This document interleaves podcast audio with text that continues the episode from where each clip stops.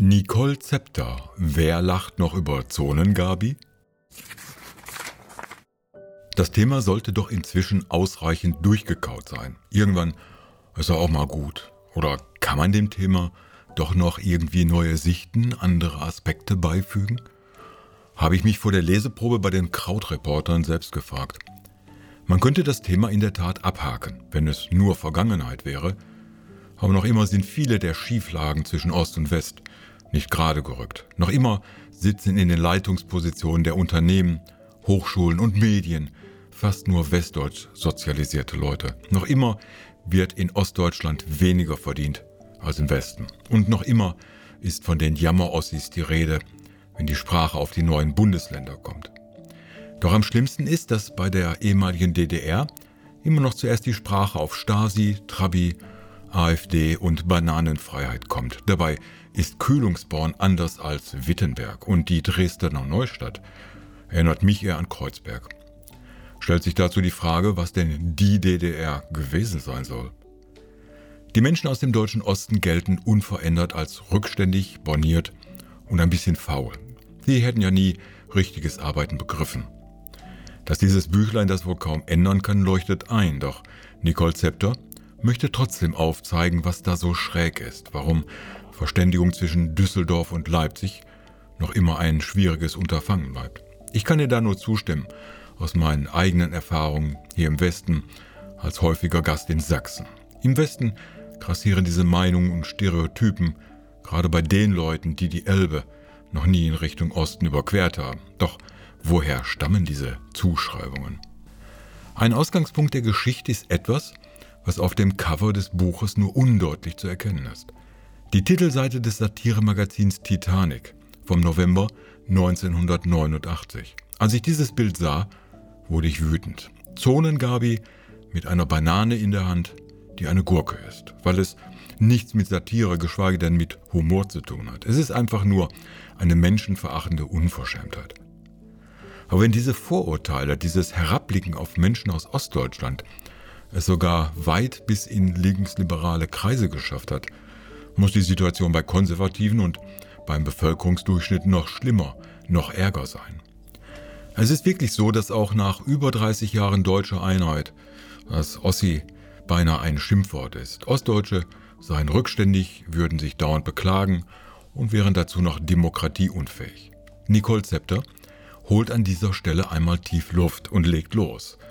Geht noch einmal, weil auch Wessis manchmal etwas schwer von Begriff sind, Zurück in die 80er. Nicht Kanzler Kohl hat die deutsche Einheit geschaffen. Es waren die Menschen auf den Straßen Leipzigs, Dresdens und in Ostberlin. Die Einheit ist der Verdienst des Ostens. Die Währungsunion war nicht das Traumziel der Menschen in der DDR.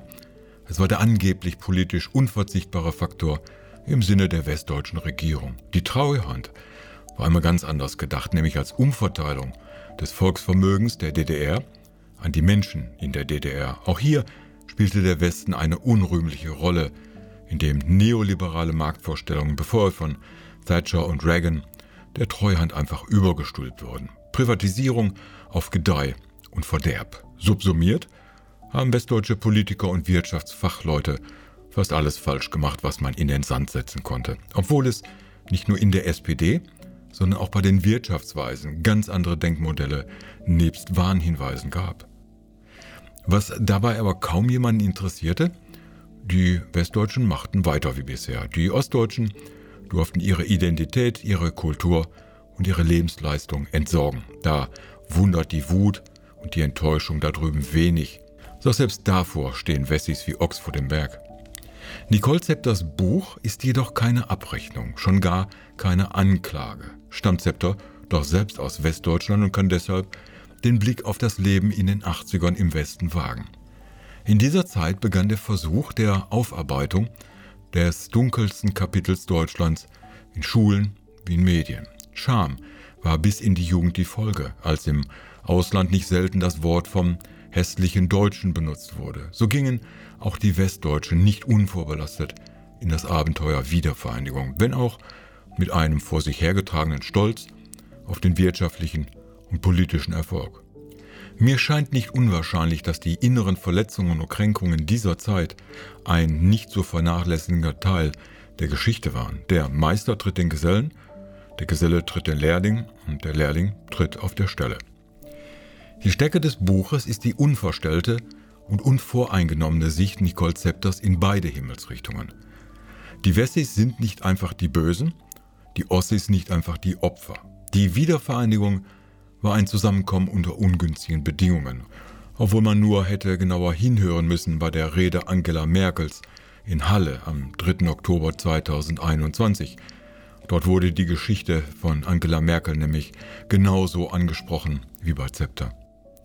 40 Jahre Teilung brauchen 40 Jahre Heilung, sagte Marianne Biertler, die ehemalige Bundesbeauftragte für die Unterlagen des Staatssicherheitsdienstes der ehemaligen DDR. Wir haben also noch einige Jahre Zeit. Die Voraussetzungen benennt Zepter klar und deutlich. Auf Augenhöhe aufeinander zugehen, die Ressentiments und Vorurteile ablegen, Verständnis aufbringen und das, was schlecht gemacht und schlecht gelaufen ist, auch so zugeben. Die Chance dazu gibt es noch. Der Klappentext. Im November 1989 setzt das Satiremagazin Titanic die Zonengabi aufs Cover.